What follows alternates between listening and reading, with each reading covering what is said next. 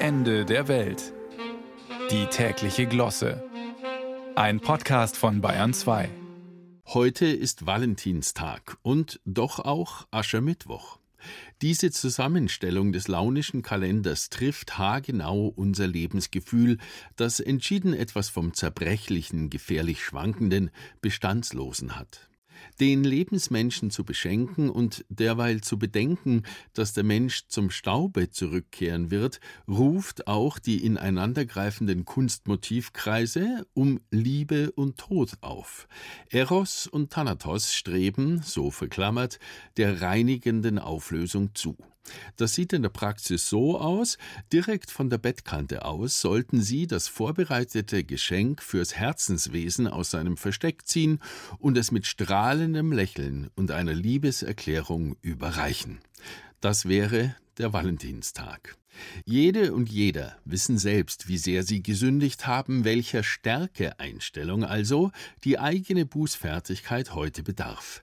Zerknirschung und Reue gehören zu den mimischen Aufwärmübungen, die bayerische Katholiken seit der ersten Beichte drauf haben sollten, denn mit diesem Gesichtsausdruck betreten wir das Wirtshaus zu einem üppigen Fischessen, womit hierzulande die Fastenzeit ja traditionell beginnt und in dessen Verlauf heitert sich die Mine auf.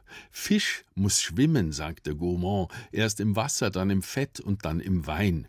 Bier geht aber auch, zum Waller in Wurzelsud, zur Forelle mit Petersilienkartoffel oder, wenn denn noch Läuterung her muss, weil der Kehraus gestern noch lange ausklang, zum schlichten Matthias-Hering. Einer Umfrage der katholischen Nachrichtenagentur zufolge steigt übrigens der Anteil der Menschen, die schon einmal gefastet haben, stetig an. Es sind am heutigen Aschermittwoch knapp mehr als sechs von zehn statistisch gesehen.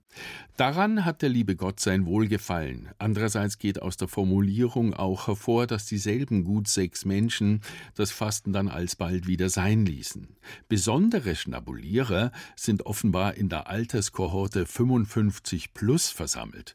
Dort finden sich 61 Prozent, die noch nie gefastet haben und offenbar gar nicht dran denken, jetzt noch damit anzufangen. Um nochmal auf die wohlgemerkt morgendliche Bettkante zurückzukommen, im unentschiedenen Schwanken auf ihr, der Bettkante, entscheidet sich der Tag zwischen trotzdem in den Job und liegen bleiben und auskurieren. Laut Erhebungen der Pronova BKK Krankenkasse meldet sich fast jeder Sechste krank, auch wenn er noch arbeiten könnte. Wer das beurteilt, wurde nicht mitgeteilt.